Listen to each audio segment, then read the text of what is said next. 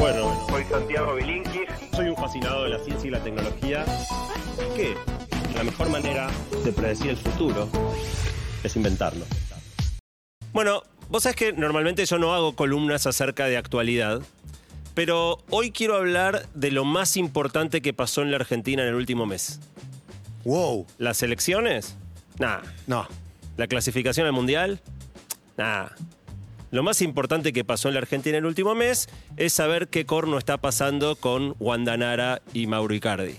Y creo que a nivel clics, ¿no? Debe Sin ser duda. la noticia con más clics del último año, podría Bueno, ser. déjenme darles una estadística que me puso los pelos de punta. Durante el mes de octubre, en plena campaña electoral, hubo cinco veces más búsquedas en Google de Wanda Nara que de Cristina Fernández de Kirchner, Alberto Fernández, Macri, Rodríguez Larreta, Larreta o Santilli. Cinco, ve- cinco a uno le ganó Wanda a todas las principales figuras políticas en plena campaña electoral. Y también en el mes de octubre, un futbolista, Mauro Icardi, tuvo más búsquedas que otro futbolista argentino, un pibe es que, juega en el mismo cuenta, equipo. Cerraba la cuenta, la abría, entonces todo el tiempo la gente estaba chequeando a ver si estaba o no estaba. Bueno, hubo más búsquedas sobre Mauro Icardi que sobre Lionel Messi No. en el mes de octubre. Lo logró, se en- tiene que separar Google. una vez por mes. Así que parece que el escándalo garpa, pero de lo que quiero hablar no es de lo que está pasando entre ellos. Sería genial igual que, Sí, no tengo que tanto para Yanina aportar en eso. Latorrices esta columna. De lo que quiero hablar es de lo que nos está pasando a nosotros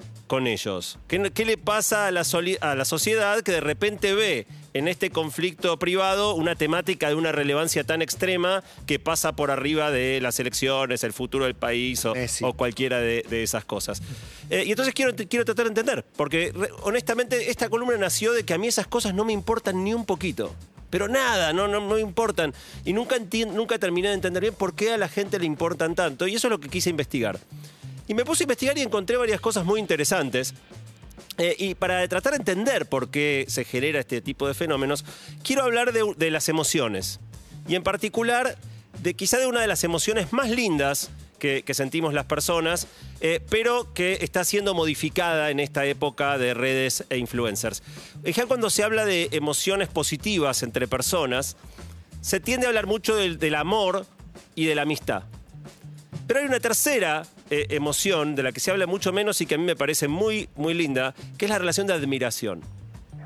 En la admiración, digo, la admiración es una emoción social que sentimos cuando vemos una persona que tiene un rasgo, una habilidad, un talento, unos valores fuera de lo común que nos parecen positivos y que desearíamos para nosotros. ¿A quién admiran ustedes? Wow. Larry David. Ok, me gusta, me gusta. Me, me está costando. Eh, no, bueno, a profesionales de- del medio, qué sé yo, a Lalo Mir te podría poner. Ok. Bueno, yo hice una, ane- una- una encuesta en, en Twitter, tal vez por el perfil de mis seguidores. Salió mucho Messi y salió mucho Elon Musk. Yo no sé si Elon Musk es tan representativo de la sociedad como un todo o del perfil de nerd que me sigue a mí. Pero Elon Musk, bueno, ahora es el tipo más rico del mundo. Eso por ahí ayuda un poquito Claro. a darle este, más popularidad.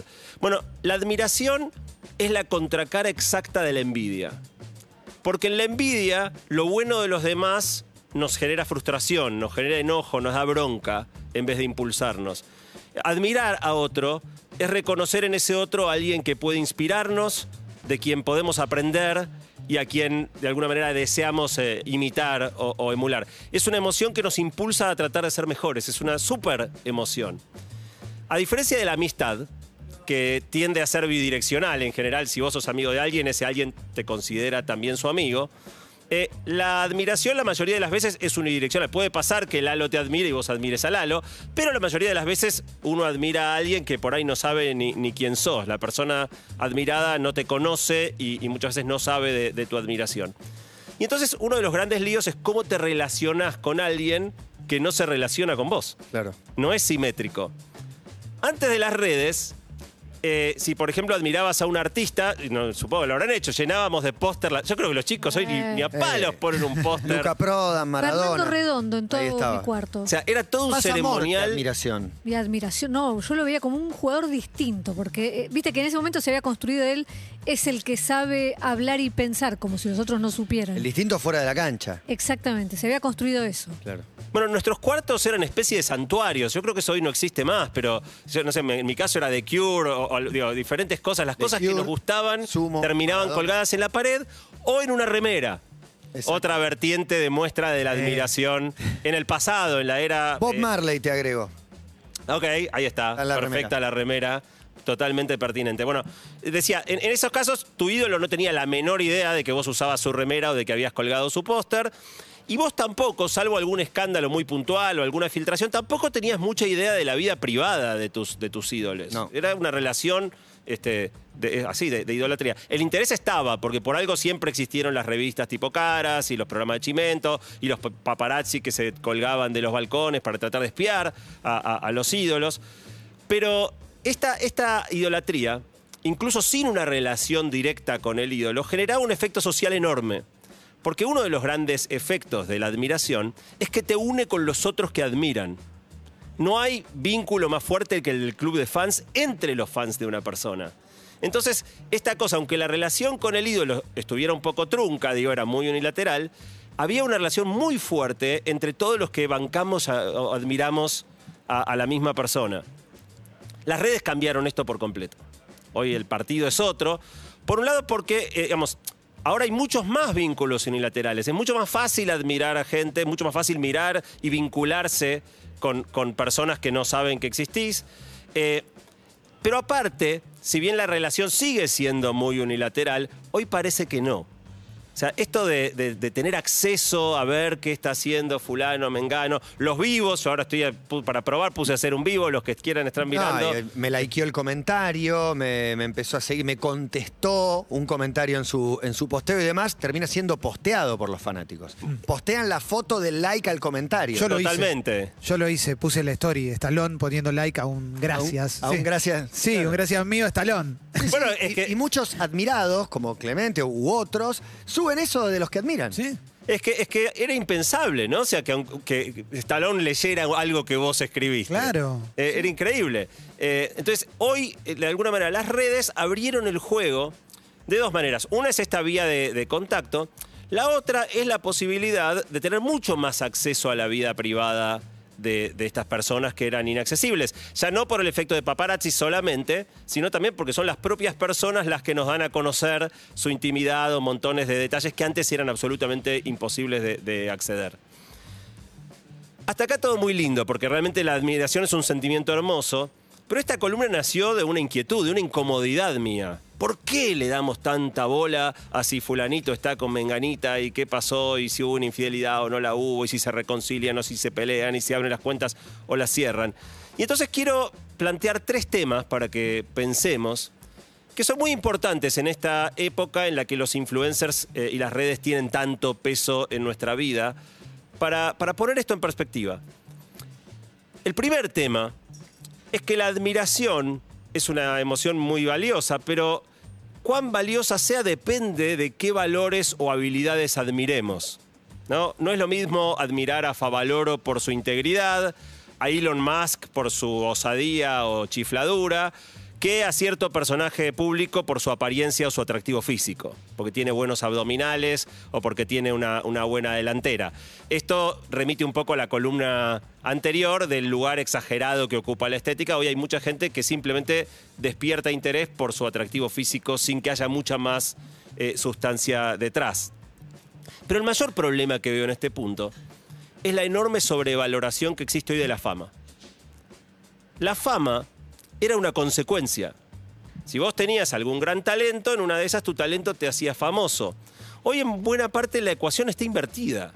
Hoy, hoy una persona consigue. La fama hoy en día es algo que se retroalimenta. Entonces, si por alguna razón lograste un segundo de fama, cierta cantidad de seguidores, eso empieza a generarte un valor. Sí, los motivos, porque tenés guita, porque tuviste suerte, porque tuviste un accidente, porque viralizaste un momento trágico, por lo que sea, puede ser famoso. Completamente. Y como hoy los seguidores se convirtieron en la principal medida del valor, digo, lo digo esto muy entre comillas, ¿no? Pero del valor que tenemos como seres humanos, eh, en definitiva la fama genera más fama eh, y convierte en, en celebridades a personas que en realidad no tenían esa base de talento o cualidad admirable en el inicio. Comienzan a ser admiradas simplemente por ser ricos, digo, está la expresión, ricos y famosos, ¿no? Sí. Eh, hice una mini encuesta en Twitter preguntándole a la gente si le gustaría ser famosa y la, mitad de las personas contestaron que sí. La gente aspira hoy a la fama como, como un fin en sí mismo, ya no como consecuencia de, un- de- de un talento, sino porque se convirtió en un valor social muy, muy fuerte. Y en definitiva, ¿qué rasgos admiramos? Decíamos que la admiración es una emoción que nos lleva a querer imitar o a tener lo que el otro tiene. Si el rasgo que admiramos es, es el dinero o la fama, eso es lo que prolifera en la sociedad, digamos, la búsqueda de la fama, así tenés la mitad de la gente anhelando ser famosos. El segundo tema es que en esta cultura tan dominada por los influencers, la fama te da autoridad en temas donde no sabes un pomo. O sea, hoy en día el influencer no solo influencia en su área de conocimiento, sino que el influencer influ- es eso, influencer, influencia. Bueno, estamos en una época en la cual existe una mirada que, que es completamente falsa, que es que todas las opiniones valen lo mismo, y eso es mentira, no valen todo lo mismo, pero si vos ya tenés encima ese estrato, si querés, social de ser una persona que influye, hay muchos que creen que pueden opinar de cualquier cosa y que esa fama les da cierto peso que para nada, pero se convierte en algo peligroso. Eh, eh, Está buenísimo lo que decís, Clemen, porque eh, es exactamente. en realidad cada uno puede opinar de lo que quiera. El tema es que nosotros no debiéramos darle trascendencia a la opinión de alguien, por más famoso, rico o, o lo Si que Wanda sea. Nara habla de economía, sale en la tapa del diario. Te- Completamente. Y yo pensaba un ejemplo muy peligroso de- de- del año pasado, que habían sido unas declaraciones de Ivana Nadal sobre temas de que todas las enfermedades eran este, Sí. emocionales, una sarta de pavadas muy peligrosas. Claro, con 2.6 millones de seguidores que le atribuyen a esa persona eh, un No, tiene razón. Para que mí no- tiene razón. que no- que no tiene. No, no tiene razón. Bueno, hay otro ejemplo que a mí me impresionó mucho, no sé si se acuerdan, hace un par de meses, eh, Cristiano Ronaldo estaba por dar una conferencia de prensa, había una conocida Una gaseosa. gaseosa. que era sponsor de la conferencia de prensa, y Cristiano Ronaldo, sin darse mucha cuenta, corrió la botellita de esta bebida y puso una botellita de agua. Las acciones de la compañía en cuestión perdieron miles de millones de dólares por esta acción de Cristiano Ronaldo. Y yo lo que me preguntaba cuando veía eso, está bien, Cristiano Ronaldo, nadie va a poner en duda su talento. Si habla de fútbol, lo escucho. Si habla de preparación física, quizá lo escucho hasta más que si habla de fútbol, porque es un tipo que ha cultivado su físico de una manera extraordinaria. Ahora, ¿qué corno me importa qué bebida quiere tomar? Sí, pero Y- tiene que ver pero con la tiene que ver con alimentación la y con la alimentación. nutrición.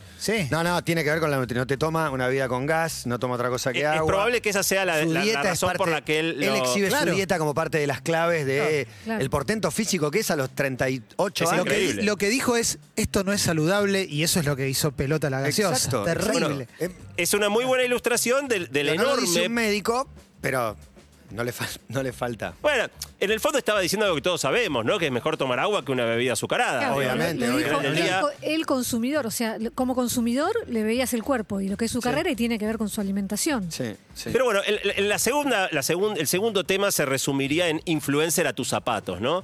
Y de nuevo, no, no, no lo diría desde el punto de vista de, de que no tenga derecho quien quiera a hablar de lo que se le cante. Digo, eh, todos ahora tenemos nuestros tres minutos de fama, basta prender la cámara y ponernos a hablar. Pero depende de nosotros, los que admiramos, los que seguimos, el seleccionar a dónde la opinión de nuestros influencers es pertinente y dónde simplemente están mandando fruta o dando su opinión, pero donde no tiene ningún conocimiento particular eh, ni nada para aportar. Y el último tema que quiero traer es lo que todo esto nos dice respecto de eh, cómo se está borroneando el límite entre lo público y lo privado. ¿no? Cómo las redes han, han- han hecho casi este, obsoleta esta, esta delimitación. Eh, hice una encuestita más en Twitter. Le pregunté a la gente eh, qué les despierta más interés de las personas famosas. ¿La vida pública o la vida privada? Bueno, gana la vida privada por afano. O sea, dos tercios de la gente le importa más la vida privada que la vida pública. Y eso para mí es muy desconcertante. No, no, para, para Bueno. mí es esperable, digamos, de, no sé, de Elon Musk o de un director de cine o de Larry David o de quien sea, o de Bob Marley, sale un disco nuevo, me reinteresa.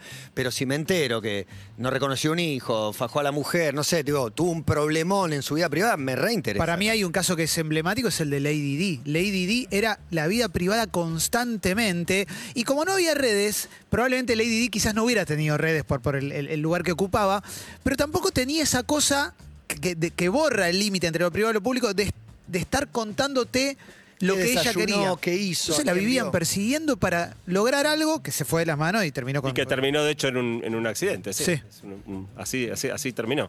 Bueno, en definitiva, a mí, decía, a mí me resulta un poco desconcertante por qué tanto interés por la vida privada. Tratando de investigar un poco, llegué a dos hipótesis.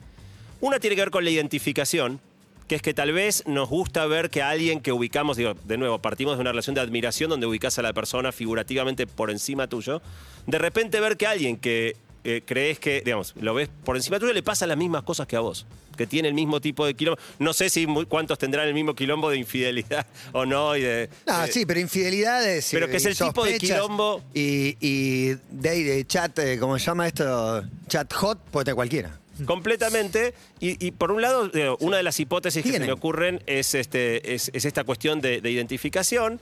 La segunda es la contracara de, de la admiración que hablábamos antes, que es la envidia, que es que en el fondo está bien, esta persona que uno mira desde afuera y cree que tiene todo servido para ser feliz, de repente puede estarla pasando mal eh, y hay algo del morbo o de la envidia que tal vez se juega un poquito en todo esto. A mí personalmente se me mezcla mucho con lo que decía antes, ¿no? Que es que siento que la vida privada no es parte de lo que la persona admirada. O sea, yo admiro mucho a Elon Musk. O sea, si, tengo que constatar yo digo Elon Musk sin dudarlo, por cómo diseña cohetes, por su extrema eh, eh, osadía de intentar proyectos absolutamente inimaginables. Ahora, ¿qué me importa si es bueno en la cama o si cocina buenas pizzas? Honestamente, no me importa ni un poco.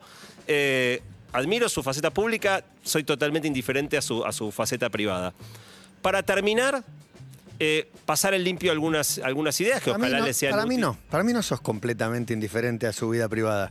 Para mí te importa el pequeño, pequeño detalle. Y si Maradona hizo un omelette increíble, sí, lo, lo leo, me fijo. Y si Elon Musk se separó, lo consumís. Y ahí- Para mí. Y bajan las acciones porque se separó y dijo no sé qué, porque está todo relacionado. Hoy están relacionadas. Hay una cosa también que para mí suma acá, que es que muchas veces casos que son tan populares sirven como una suerte de vía de escape, de entretenimiento liviano para la mayoría de la gente que quiere salir un poco de lo- de- de- de- del, del tedio cotidiano que, que vive. Me Y parece del- que también... De la Bueno. frustración también, porque hay mucho de el, el césped del otro siempre es más verde. Y cuando ves que un rico y famoso, ah, mira, al final la mujer lo corneó y qué sé yo, decís, ah, le pasa a este también. Hay mucho de eso también, de querer ver que al, al que tiene todo lo que vos no tenés, igual le pasan las mismas cosas que a vos te pasan y no tiene que ver con, con el dinero La o lo frase que es, sea. si estos que, tiene, que la tienen, Tienen toda todo. les pasa, viste que es- funciona de consuelo a veces. Totalmente, y, y- y por supuesto yo pregunté, todo esto nació de que yo puse en Twitter una pregunta que era ¿por qué a todo el mundo le interesa tanto?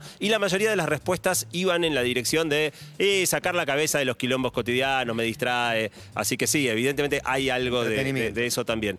Pero bueno, para, para redondear eh, las, las ideas principales, yo creo que es muy importante en esta época donde la influencia a través de las redes tiene tanto peso, eh, elegir con mucho cuidado a quienes seguimos, eh, no olvidarnos del efecto de espejo distorsionado y el daño que hace a nuestra autoestima ver constantemente vidas que se proyectan, no necesariamente lo son, pero se proyectan constantemente mejores que las nuestras. Cuando uno conoce los entretelones de su propia vida, pero lo que la mayoría mostramos en las redes no es la realidad, sino el mejor momento de nuestra semana, convenientemente tuneado con filtros para que parezca 10 veces mejor de lo que fue. Pero claro, es medio inevitable que uno conozca sus propias bambalinas y sin embargo idealice la vida de los otros. La segunda es cuestionarnos qué, qué cualidades o qué valores admiramos. Eh, de nuevo, qué rasgos se, se ad- admiran y qué rasgos se imitan. Marca mucho la tónica de una sociedad. A mí me parece muy importante respecto incluso de nuestros hijos que usan las redes todavía aún más que nosotros. Esta idea de escuchar a los influencers, única, escucharlos todo lo que quieras, pero dale bola únicamente en las áreas donde su influencia está este, respaldada en un conocimiento serio. Eh, y en definitiva, saber que por más que cualquier influencer quiera hablar lo que quiera, depende de nosotros decidir a quién escuchamos, qué peso le damos a su palabra y en qué medida queremos imitar las conductas que vemos en los eh, ricos y famosos.